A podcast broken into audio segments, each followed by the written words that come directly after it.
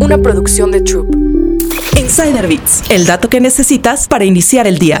En junio, mes del orgullo LGBTQ, muchas empresas se posicionan como aliadas de la comunidad. Cambian sus logos para colocar la bandera gay o venden mercancía especial por los colores del arco iris. Pero muchas de esas empresas no tienen una verdadera cultura de inclusión laboral. El apoyo a la comunidad LGBTQ es en realidad puro marketing. A esto se le conoce como rainbow washing o pink washing. Pero, ¿por qué lo hacen? Por dinero. Según datos de LGBT Capital, si la comunidad LGBTQ fuera un país, sería la cuarta economía más poderosa del mundo. Su PIB sería de 3.9 billones de dólares por año. En México, el mercado LGBTQ aporta 80 mil millones de dólares al PIB, de acuerdo con la Federación Mexicana de Empresarios LGBT. Además, un estudio de Nielsen reveló que el 61% de los mexicanos están dispuestos a apoyar a las marcas que promueven esta causa. Por eso, las empresas quieren ser vistas como aliadas, pero tristemente, estamos muy lejos de una cultura de la no discriminación. En México, a la mitad de la población LGBTQ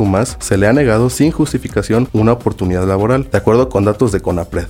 La diversidad y la inclusión no deben ser solamente marketing, sino el pilar de las empresas, especialmente si buscan generar ventas a costa de una comunidad históricamente discriminada.